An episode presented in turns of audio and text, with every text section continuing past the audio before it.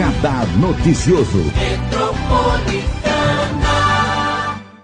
Lisandro Frederico, ele que é da ONG Paz, também montou o Instituto Lisandro, vereador de 2016 a 2020, foi candidato a prefeito ano passado na cidade de Suzano e com 34 anos de idade, ele hoje veio falar de assuntos polêmicos que foram muito veiculados durante o ano passado e que eu tinha prometido para ele, inclusive no ar, que assim que estivessem resolvidos, a gente estaria abrindo os microfones democraticamente, de maneira transparência, para ele poder responder também, já que ele foi muito citado durante o ano passado.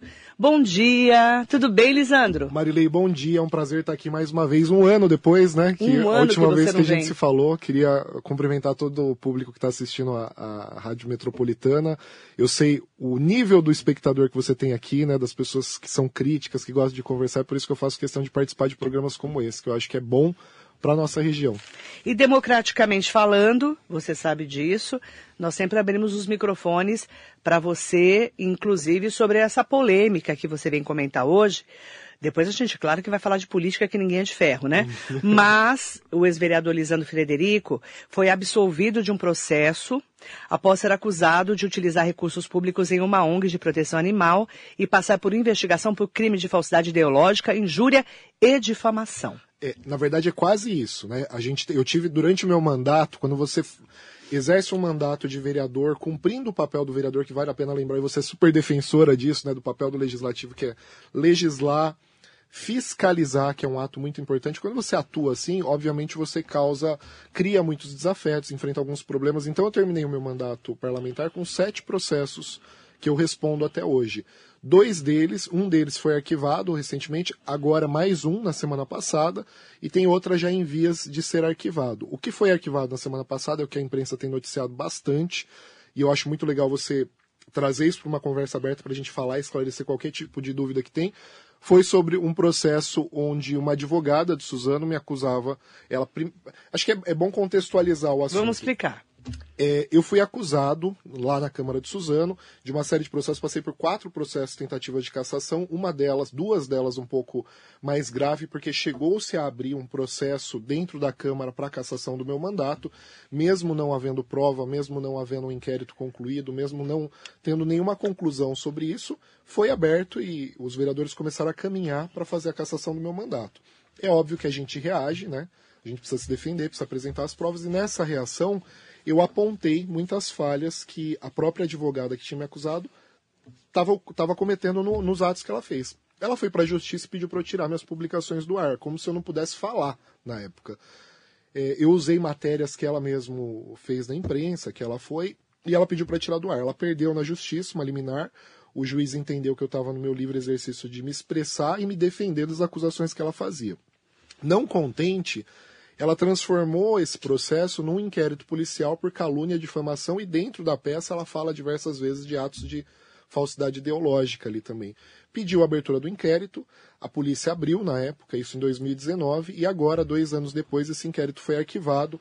Ah, o juiz pediu o arquivamento considerando que houve extinção da punibilidade. Isso acontece quando a pessoa que te denunciou, e é um ponto que eu alertei muito na época, ela não apresenta todos os documentos necessários, todas as fases do processo para de fato te incriminar.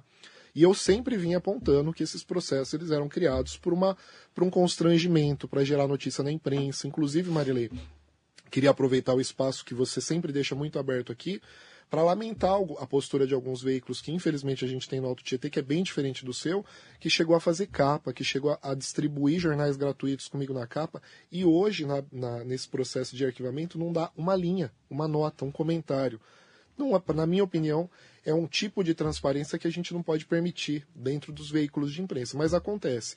Felizmente, muitos outros veículos participaram. Você, né, no dia que eu comentei com você, você na hora não quero que você vá ao vivo, fale desse assunto, porque acho que a gente precisa desse tipo de transparência. Então foi isso que aconteceu. Esse inquérito foi arquivado. Tem um outro é, da mesma advogada, que o Ministério Público já pediu para ela apresentar, ou para o juiz apresentar, para o cartorário, na verdade, eu acho que é um- uma área do fórum lá, apresentar alguns documentos que ela deveria ter anexado no processo. Ela- a gente já sabe que ela não anexou, então o caminho desse segundo inquérito também é o mesmo, é o arquivamento do, do processo nos próximos dias. Tudo isso está sendo feito por um advogado que é meu amigo, que assumiu todos esses casos, que chama Vinícius Ribeiro, ele é aqui de Mogi das Cruzes, é um advogado especialista na área criminal, que tem mostrado com. Ele tem menos de 30 anos, mas uma capacidade técnica de conseguir fazer todo o trabalho aí processual que tem que ser feito dentro do processo judicial muito bom, o que resultou no arquivamento desse processo. Você, durante o seu mandato de vereador 2016 a 2020, se posicionou muito na oposição ao governo Rodrigo Achiuchi, né, ao primeiro mandato do prefeito Rodrigo Achiuchi. E como que foi para você, é, foi prejudicial a você, foram prejudiciais a você esses processos? Como que isso te atrapalhou, inclusive na sua candidatura a prefeito? Isso dá, isso dá uma dor de cabeça, né, Marilei, que a gente fica refletindo muito sobre o, o, trabalho do político no Brasil, né? Porque muitas vezes os veículos, os órgãos públicos de investigação, o Poder Judiciário é utilizado da forma como foi comigo, né? Se movimenta toda uma equipe, se faz um inquérito policial, se promove investigações quando de fato a advogada, no caso, nem mesmo tinha cumprido as etapas da denúncia. Né? O importante foi gerar notícia. Isso gera desgaste, é óbvio. Eu, graças a Deus, sou muito resiliente, sempre fui, então eu não me afeto muito por essas coisas, mas isso inevitavelmente afeta a família, porque é seu nome que está sendo veiculado.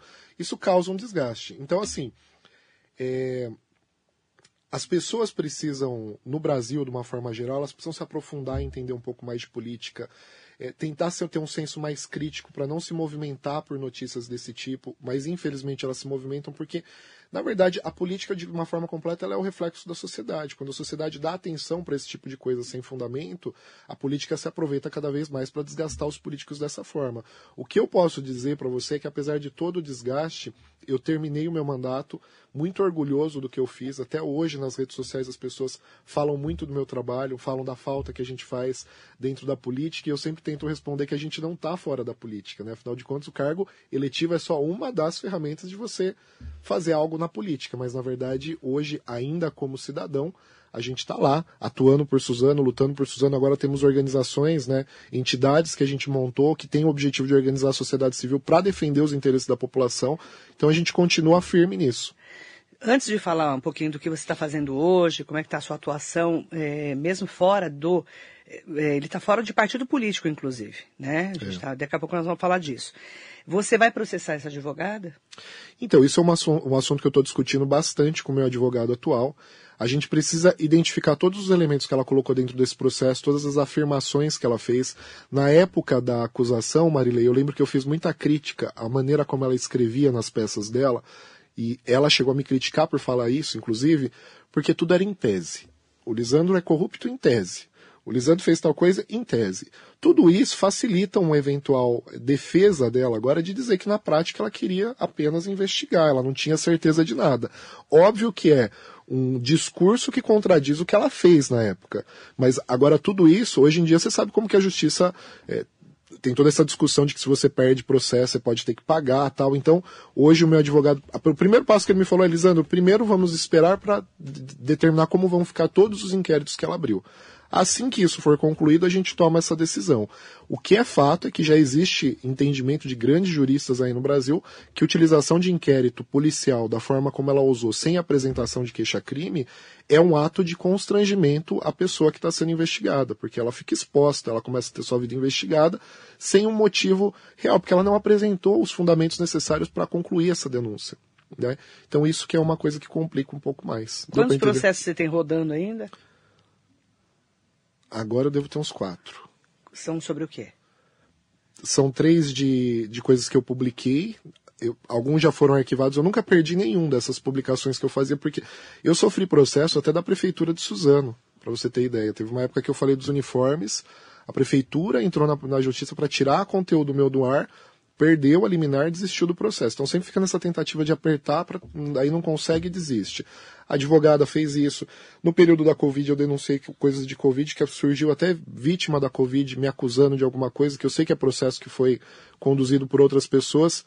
A maioria disso, de publicações que eu fiz e que eu estou tentando tirar. Ainda tem o de um de falsidade ideológica dessa própria advogada, criminal, tem um que foi movido pela atual presidente, a ex-presidente da Câmara no processo que, que ela moveu contra mim para tentar a cassação do meu mandato, que é por calúnia e difamação, ou denunciação caluniosa, não lembro exatamente, mas que também está em fase de investigação, e o do o inquérito de ex-assessores que falavam que eu, de alguma forma, retia parte do salário deles, esses assessores trabalhavam na, passaram a trabalhar na prefeitura, que também não foi concluído. Então você ainda tem processo rodando aí. Tem bastante. Eu acho que isso ainda demora uma fase para concluir, mas assim, o que é muito bom da gente enxergar desde já, Marilei, que você vê que todos os processos que foram abertos até agora, nenhum efetivamente conseguiu se concluir de alguma forma que eu tenha uma condenação ou que no mínimo eu tenha uma multa ou qualquer coisa nesse sentido. Tudo que aconteceu até agora, graças a Deus a justiça foi feita e quando a própria pessoa que denunciou não desistiu, a própria justiça deu uma sentença que foi favorável a mim. Cíntia Gonçalves, bom dia para você. A Foi Cíntia, assessora. Ela está falando, inclusive tentou prejudicar pessoas da equipe juntamente com o vereador. Ah, é. É isso? É porque os meus, essa advogada, ela começou a acompanhar até os meus, até os meus assessores, e quando eles faziam ações em prol da causa animal, por exemplo, dentro de uma entidade sem fins lucrativos, ela começava a querer vincular aquele trabalho ao trabalho político e como a gente faz as coisas muito certinho, Marilei, ficou difícil para ela provar isso, porque até os espelhos de ponto de, dos meus assessores a gente fazia questão de colocar ele personalizar de acordo exatamente com o horário que ele cumpria dentro do gabinete, então ela não conseguiu comprovar nada efetivamente nesse aspecto. A Cintia foi uma que sofreu bastante nesse assunto também. Gisele Boaventura, Marinete Bruno, bom dia Marinete, lá de Itaquá, Jacaré da Rodoviária de Arujá, é, a Marinette escreveu, ele está certo, tem alguns meios de imprensa que só mostram a parte ruim da notícia. E quando tem um final bom e certo, não noticiam. É, infelizmente. Altair Borges, bom dia. Tatiane Santana Ferreira, parabéns pelo seu trabalho feito em nossa cidade durante seu mandato. Hugo Marques, uh, manda bom dia para Lidiane Oliveira também. Bom dia para você. Todos assistindo. O Tato, a Lidiane trabalham hoje dentro do, dos projetos sociais que a gente faz. É, desculpa, acho que foi eu que bati. Tá tudo funcionando aí? Tá? então tá. É, Nossa senhora, hein? A Cintia trabalhou comigo. A Tati Santana, que você falou, é uma excelente protetora de animais, faz uma defesa espetacular lá em Suzano também, muito bom. Como eu falo, né? As pessoas que assistem essa rádio têm um perfil é, diferenciado. É, todos que falam aqui na entrevista falam que é audiência qualificada, que é a gente isso mesmo. chama. Né, uma audiência de, não só na, nas redes, né? Mas também no rádio, no dia a dia. Lisandro, uma pergunta que eu queria fazer para você desde o momento em que você perdeu a eleição, em 2020. Você se arrepende de ter sido oposição? Não. Na verdade, eu não me considero oposição. Eu sempre falei isso e as pessoas têm dificuldade de compreender. Então responda cumprir, e explique agora. Cumprir o papel de vereador hoje, que significa fiscalizar, para algumas cidades isso é classificado como oposição, mas isso é um mero ato natural do vereador. Né? Se você olhar a, o meu histórico dentro da Câmara de Suzano, 75% dos, dos, do, dos projetos que eu votei do governo, eu votei favorável. 75%. 25% eu não concordava.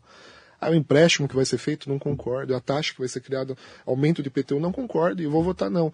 Essa postura por si só fazia com que, dentro desse modelo tradicional de política, que as pessoas tendem a acreditar que você tem que fazer parte de grupo e baixar a cabeça para tudo que acontece, as pessoas transformam isso, em, classificam isso como ser de oposição.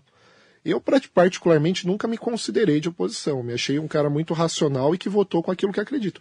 E não me arrependo de um voto até hoje. Eu vejo coisas acontecendo em Suzano, alguma coisa evoluindo ou decaindo, e eu lembro de cada passo que a gente deu dentro da Câmara. Se arrepende de ter sido candidato a prefeito de Suzano em 2020? Marilei, você fez uma pergunta agora que muita gente me faz esse ano inteiro. Até pelo que eu passei durante a campanha, um monte de processo judicial, me tiraram um partido, eu praticamente não fui candidato, né? Porque eu, a mídia divulgava que eu não era candidato, tinha processo na justiça, todo mundo me pergunta isso.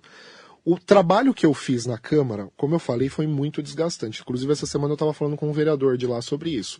Foi muito desgastante. Eu trabalhava sozinho, fazendo apontamentos, defendendo aquilo que eu achava certo, e isso me gerava um desgaste. Eu não tinha, naquele momento, mais estímulo para estar tá ali dentro daquele ambiente, porque o ciclo natural que a gente via do cenário, e você, como uma grande analista política, sabe falar disso, era que o atual governo, o, o antigo governo ia se reeleger, a Câmara provavelmente poderia ter alguma modificação, mas ia ficar muito do jeito que estava. Então eu seria novamente um vereador independente que atuaria dentro da Câmara, defenderia algumas pautas, só que eu teria um sistema muito maior, né, com já depois de uma reeleição em cima de mim. E eu não estava disposto a isso. Até Mas pessoa... você saiu de um vereador reeleito para um prefeito que perdeu a eleição. Que perdeu a eleição. É, mas o, é isso exatamente isso que eu estou falando. Eu tinha gente dentro da minha equipe, dentro da minha assessoria, que não concordava com a minha ideia de sair candidato a prefeito. Mas eu tive muita conversa para falar assim, eu não aguento mais estar dentro dessa Câmara. Não tá legal para mim fazer pautas, discutir sozinho, ter razão, ouvir dos vereadores muitas vezes falar assim, meu, você tem razão no que a gente fala, mas é o jogo. Né? A gente não pode ir por esse caminho. Então, assim, isso não me agradava. Eu não queria. O que, que eu pensei? Se a gente fizesse uma campanha para prefeito, a gente ecoa. E prefeitos são normalmente três, quatro dentro da mesma cidade. Ali em Suzano, acho que foi cinco na última eleição. Você fala com muito mais gente, você atinge muito mais pessoas, você manda a sua mensagem para as pessoas. E foi esse o objetivo que a gente teve. Vamos sair candidato, vamos falar com mais gente, alugamos nosso trio elétrico, fizemos uma campanha super simples, ia para a rua todos os dias em cima do trio elétrico, conversava com a população, passava nossas ideias e olha só, eu fui o candidato que mais apareceu na imprensa durante o processo eleitoral. Só que com um detalhe muito prejudicial a mim. 80% das matérias que veicularam sobre mim eram negativas. E basicamente elas falavam sobre o quê? Que eu não era candidato, que o meu partido, que era o Avante, não deixaria eu ser candidato, que ia lutar na justiça para eu não ser candidato, tudo uma coisa mal explicada, porque estava tudo combinado, eu perdi o partido na véspera da convenção. Dizem as más línguas que houve uma articulação política por trás para me tirar como candidato. Mas como a gente é resiliente, eu fui lá, fui para a justiça, a gente discutiu, a justiça me permitiu ser candidato, com todos esses problemas aí, ser candidato até o final. Mas é óbvio que isso macula, isso fragiliza a sua imagem, isso vai desgastando. E olha só, quase não sendo candidato, porque era isso, pra você ter ideia, no dia da eleição tem um papel assinado pelo cartório de Suzano, teve cartorário de Suzano, cartório eleitoral, orientando o eleitor que eu não era candidato. Porque até eles estavam acreditando nisso, de tanto que isso foi veiculado. E apesar de tudo isso, eu saí das urnas com 8.157 votos. Né? Eu saí praticamente no mesmo patamar do segundo, terceiro colocado ali de Suzano. Isso para mim é um avanço. Eu, eu falei para você que eu perdi a eleição, mas eu costumo ouvir muita gente da própria equipe falando, a gente não, a gente não perdeu, a gente teve um ato de resiliência ali de mostrar que a gente teve posicionamento e a nossa mensagem foi para frente. Tanto é que foi isso que gerou a construção de uma das entidades que a gente criou agora, que foi o Instituto Lisandro, que foi para tentar reunir essa galera que pensa diferente, que pensa em cidadania, que quer discutir direitos sociais, e aí a gente criou esse projeto que está andando lá em Suzano agora. Deu para entender? Deu. É que eu falo muito às vezes, né? Deu para entender. Mas é uma pergunta que eu, que eu, sempre quis fazer. Todo mundo me fala, Marilei. As pessoas ficam inconformadas porque tinha pesquisa em Suzano que eu mostrava que eu seria reeleito, muito bem, muito mais bem votado, votado. Né, na reeleição. E aí, assim, é, são escolhas. Eu acho que estar na vida pública significa se dedicar muito para o interesse que as pessoas têm em você, da forma como você pode colaborar. Você Mas falou a, a, palavra, são escolhas. É. Né? É. Aí você escolheu perder um mandato de prefeito. Perder para prefeito do que ser reeleito para vereador. Essa é a visão que a gente tem de você. É. Você concorda? Eu concordo. Mas é que talvez se vocês estivessem um pouco mais na minha pele. Não, mas aí as pessoas falam, nossa, Lisa, eu ouvi gente falar e vou botar o entre aspas, tá? Lisandro é burro. Eu falei, como assim burro? Na hora, assim, não, né? Gente, o burro entre aspas, por favor, tá? Não estou falando mal de você. Mas eu ouvi isso. Uhum. A reeleição na mão, ele foi lá para perder a eleição, sabia que o Rodrigo ia ganhar. Entendeu? Entendi. A impressão que dava é que você. Nossa, por que, que ele fez isso? Por isso que você tem que responder. Não, mas assim, de qualquer forma, eu acho que daria para. Quando a gente começou esse projeto de candidatura a prefeito, era plenamente possível a gente viabilizar uma campanha em Suzano. Se o partido não tivesse dado para trás, se eu tivesse condições até mesmo financeiras de construir uma campanha, a gente podia construir algo diferente. A questão é que eu fui anulado, né? As, as pessoas acreditavam literalmente na rua que eu não era candidato. Né, todos os cantos que eu ia, no dia da eleição, para você ter ideia, tinham pessoas que elas não faziam boca de urna, mas elas foram para a porta da escola com o celular na mão para mostrar meu processo para as pessoas. Os meus candidatos ficavam me ligando desesperado. Lisandro, tem um cara mostrando lá na porta da escola um processo judicial dizendo que você não é candidato. Daí eu falei, puta, mas até você explicar para o eleitor que teve um recurso, que na verdade você tem condições de ser candidato, que isso vai ser julgado ainda. Olhando um ano depois. Eu acredito que eu fiz a melhor escolha, Marilei. Você ainda acredita nisso? Eu acredito. Sabe por quê? é, hoje eu tenho uma consciência de atuar em frente dessas coisas. Hoje, se, eu, se a gente voltasse para trás, é óbvio que a gente, eu falo assim, eu fiz a melhor escolha, mas vamos avaliar cada passo que a gente deu. Um passo errado que eu dei foi a escolha de partido. Não podia ter sido feita da maneira tão superficial como eu fiz daquela forma. E existiam pessoas que me alertaram, né? Lisandro, tem que tomar cuidado com partido, porque partidos são comprados, eles te prejudicam depois tal. E eu fui acreditando. Já tive, isso é um aprendizado, né? Que talvez se nada disso tivesse acontecido, eu ia continuar acreditando que partido político servia para alguma coisa nesse país. Mas a gente vê muito claramente que os interesses são muito diferentes daquilo que a sociedade precisa. Mas tudo bem, fizemos isso. Quando eu falo de melhor escolha, é que eu volto a lembrar o começo da nossa conversa agora, a gente, eu acabei de dizer para você, Marilei, eu não aguentava mais estar dentro da Câmara. Estava muito desgastante para mim. Hoje, ter a liberdade de voltar a sair na rua com um pouco mais de tranquilidade, de falar sem partidarismo das questões relacionadas à política, de construir uma política nova, me dá muito mais gás e condições de conseguir construir um projeto novo. Se eu não tivesse passado por isso, eu tenho certeza que eu não teria a consciência que eu tenho hoje. O que, que você aprendeu? Nesse processo, para que, que servem partidos políticos? Para que, que serve? Hoje, é, simplesmente para fortalecer poucas pessoas que manipulam o sistema político brasileiro. Mas se você não tiver um partido político, você não pode ser candidato. Por isso que eu sou defensor da candidatura avulsa. Embora ela não exista hoje, eu não acredito que o sistema de partidos políticos brasileiro construa alguma coisa efetivamente boa para a sociedade. Não, não constrói. Existem partidos. partidos é todos os partidos têm donos, todos eles se conversam, ninguém é inimigo, e na hora da construção do poder dentro do município, a gente faz ligações e a, a gente faz ligações e anula quem precisar anular. Tem bons projetos para a cidade? Pode ter. Isso não está em jogo. Para esses caras, isso não está em jogo. O que importa nesse momento é ganhar a eleição. Isso eu acho antidemocrático. Né? Porque eu acho que para a gente construir realmente um país como que eu acredito, onde as pessoas tenham pluralidade de ideias, tenham condições de escolher os melhores candidatos, a gente precisa que isso seja flexibilizado. Você não acredita que com 34 anos você está sonhando? Mas ele não fala isso para mim, porque Perdão. Acho que para estar tá na política. Eu estou sendo sincera. Eu, eu sei, mas é porque. Eu tô aqui a quase a sua idade. Para mim não faz sentido estar aqui, estar dentro do ambiente político, discutir política se eu não acreditar que essas coisas podem melhorar. Porque aceitar que partidos políticos vão continuar funcionando da maneira como funcionam, aceitar que tudo isso vai continuar sendo da forma, me desmotiva estar na política. Por que, que o Brasil não tem uma reforma eleitoral? Por quê? Por quê? Porque isso não é interesse desses grandes grupos. Quem é que manda na reforma? Não é interesse desses São grandes os parlamentares. Então, mas os parlamentares é até muito é, incoerente para mim isso, né? Você tem um partido com, sei lá, 40 parlamentares que todos têm que votar igual né? Porque o partido manda votar igual. Não é assim que funciona hoje? O PT chega lá e fala assim: a orientação da bancada é votar sim para tal projeto. E se alguém se desviar daquilo, pode receber um processo, pode até ser expulso do partido. Eu né? conheço né? um deputado, não posso falar o nome, né? Porque senão vão me processar, que até hoje está tendo problemas porque não votou em determinado momento do jeito que o partido queria. Então. Mas faz sentido eu, eu, não, eu não acho que o Congresso Nacional, os, os nossos 513 deputados lá, estão em excesso. Eu acho que para o tamanho do Brasil é importante ter muitos parlamentares para discutir ideias. O que para mim não faz sentido é você agrupá-los em poucos partidos para que todos tenham o mesmo direcionamento. Se a gente tem 35 partidos no país, então vamos ter 35 parlamentares. Em resumo, não é um voto só como por partido? Diriam, como diriam as pessoas da política, esse é o jogo e tem que ser jogado desse jeito, nesse Mas eu, momento. Eu acredito que esse jogo pode mudar. E, e, acho que é importante eu falar uma coisa aqui também. Você acha que nesse século, então, ainda? Eu gostaria de estar vivo ainda. Mas tem uma coisa, ô Marilei. Perdão, senhor. Tem uma coisa que nesse processo que aconteceu comigo eu aprendi também de forma muito clara. Não adianta eu estar lá com meu cargo eletivo e achar que eu vou fazer a modificação do sistema. Essa mudança vem de fora. Né?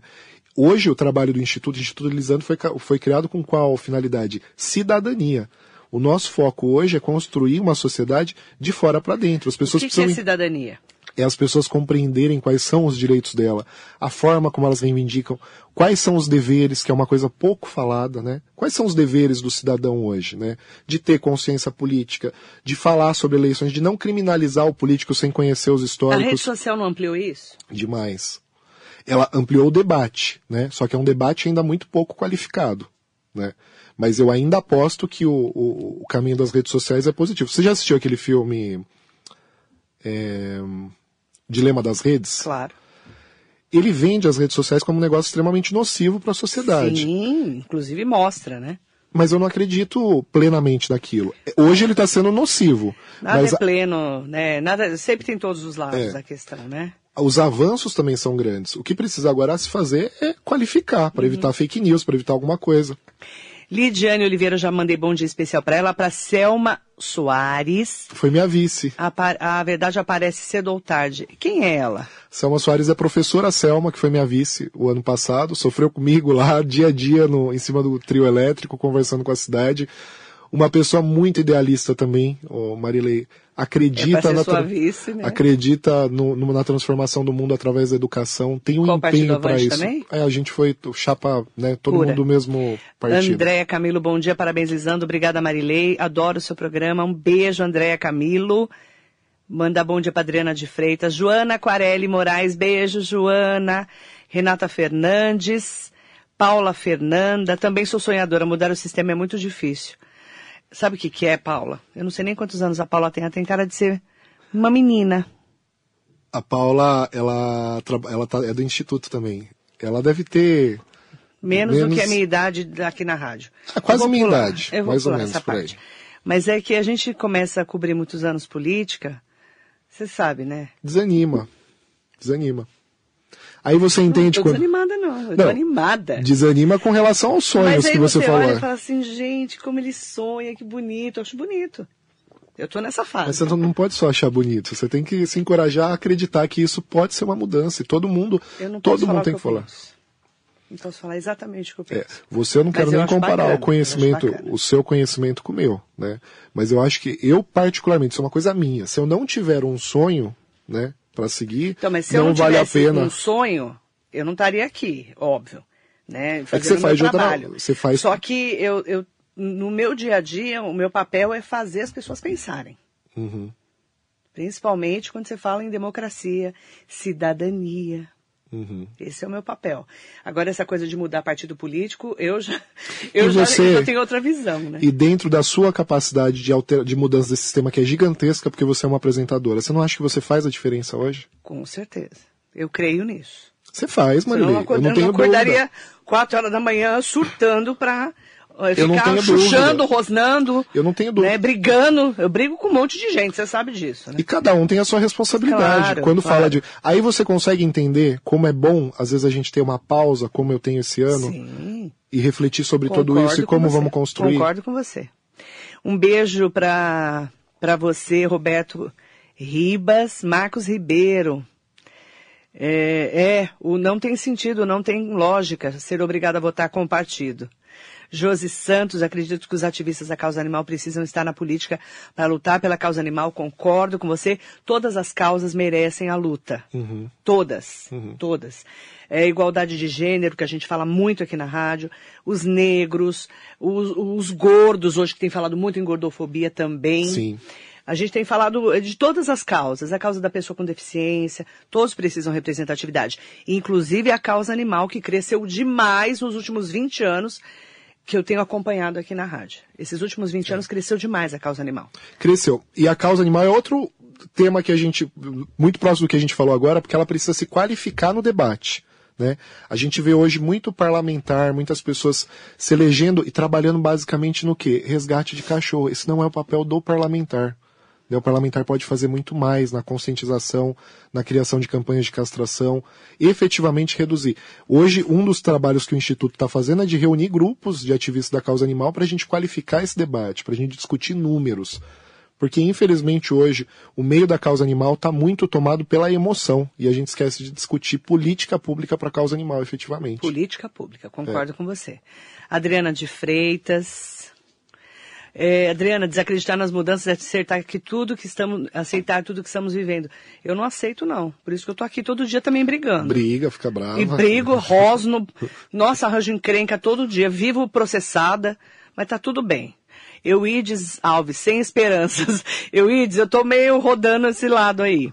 O presidente da Câmara de Mogi, Otto Rezende, está aqui com a gente, o Um abraço vereador. pro Otto. Médico, né? O presidente, bom dia Marilei, bom dia Lisandro, as adversidades que fazem do mundo a maravilhosa viagem da vida. Uma É boa semana aí. a todos. E é verdade, toda unanimidade é burra, né, Otto? Eu falo muito isso também. Uhum. Mandar bom dia para trazer todos. Nossa, tem várias pessoas queridas. Ademir Mica tá aqui com a gente. Muitos comentários. É, é verdade, Adriana de Freitas, eu concordo. Animais não falam, não denunciam, sofrem calados. É verdade. E mandar aproveitar, né, um bom dia especial para Silvana Zugaibe. O Gustavo Ferreira está aqui, o doutor Gustavo Ferreira, parabéns ao Lisandro pela forma responsável de fazer política com responsabilidade ética e social. Um Gustavo, beijo um para você, também. beijo para você, tá? E eu quero aproveitar para trazer um destaque importante aqui na nossa rádio metropolitana para perguntar o que, que o Lisandro está fazendo da vida. Instituto, ok, Lisandro. A ONG Paz, ok. Mas está vivendo de quê? Hoje eu sou assessor do deputado Rodrigo Gambale, que veio aqui, inclusive, recentemente, né? Eu vi que vocês tiveram uma conversa muito, muito produtiva. E tô dentro da assessoria do trabalho dele, mas daí falando de Estado de São Paulo, políticas pro Estado de São Paulo, principalmente no Alto Tietê, óbvio, mas a gente tá, tem uma visão, isso está sendo para mim uma oportunidade gigantesca, inclusive, de conhecer as características de cada canto do Estado e trabalhando, mas muito focado na causa animal. Então, o que eu tenho feito muito com Gambale é de apresentar, apresentar lideranças, essas pessoas da causa animal que eu conheço ao longo de todo o Brasil, mas assim, o importante é para o Estado de São Paulo nesse momento, para construir políticas efetivas. O Gambale tem feito um trabalho, Marilei, que me. Primeiro que é, eu acho que é importante destacar, não sei se você sabe disso, o Gambale é meu amigo há muito tempo, desde antes da campanha eleitoral, Não sabia. desde a, desde a minha campanha. E o Gambale tem uma humildade de trabalho que se você pegar os meus históricos da minha campanha de 2016, você vai ver ele antes de ser ele deputado. não era deputado, tá, Não gente? era deputado. Ele era só jornalista e radialista e metia o pau em todo mundo. que eu sou você- dessa época. Quer dizer, eu sou muito mais velha que ele, óbvio. E aí ele, ele andando nas minhas campanhas, Ele fez, a gente fez campanha com você? junto comigo, a gente fez caminhacão em Suzano, eu precisava de um locutor, ele falou, Lisandro, a gente precisa construir uma política e legal, a voz vou junto. dele é, É. maravilhosa, né? E aí olha como, como as coisas acontecem. Ele foi por um caminho dentro da política também, eu fui para o outro, e a gente Ninguém sempre... acreditava que ia ser eleito. Ninguém acreditava. Ninguém, acreditava, que no ele ia... Gambale, não. E a Priscila, Muito que todo menos. mundo dufinou, muito duvidou. menos. A prefeita de, de Ferraz. E olha o que está sendo construído agora, né? O Gambale está fazendo um trabalho na causa animal que, para mim, na minha opinião, é o mais importante, perdão, é o mais importante que a gente tem, precisa para a causa animal, que é o trabalho de castração. São mais de 30 mil animais que foram castrados no estado de São Paulo através de emenda parlamentares que o Gambale mandou, junto com o Edson da Paiol, que é secretário de saúde, grande amigo meu, De Itacoaxetuba. de Itacoaxetuba também atua comigo desde antes de mandato. Lá em 2013 eu já pedia muita ajuda para ele para Ele é castração. né? o Edson é excelente, como veterinário, Veterinário. inclusive antes da, de- desse. A gente entrou na política junto, né? Ele foi candidato em 2016, eu, ele em Itaquá, eu em A Suzano. vereador. Isso, é. Virou presidente da Câmara, mas antes disso a gente já tinha um histórico de atuação muito forte por conta da área veterinária dele, por, por conta da minha atuação na causa animal. Então, assim, eles construíram um projeto voltado para a causa animal que já castrou mais de 30 mil animais no estado de São Paulo.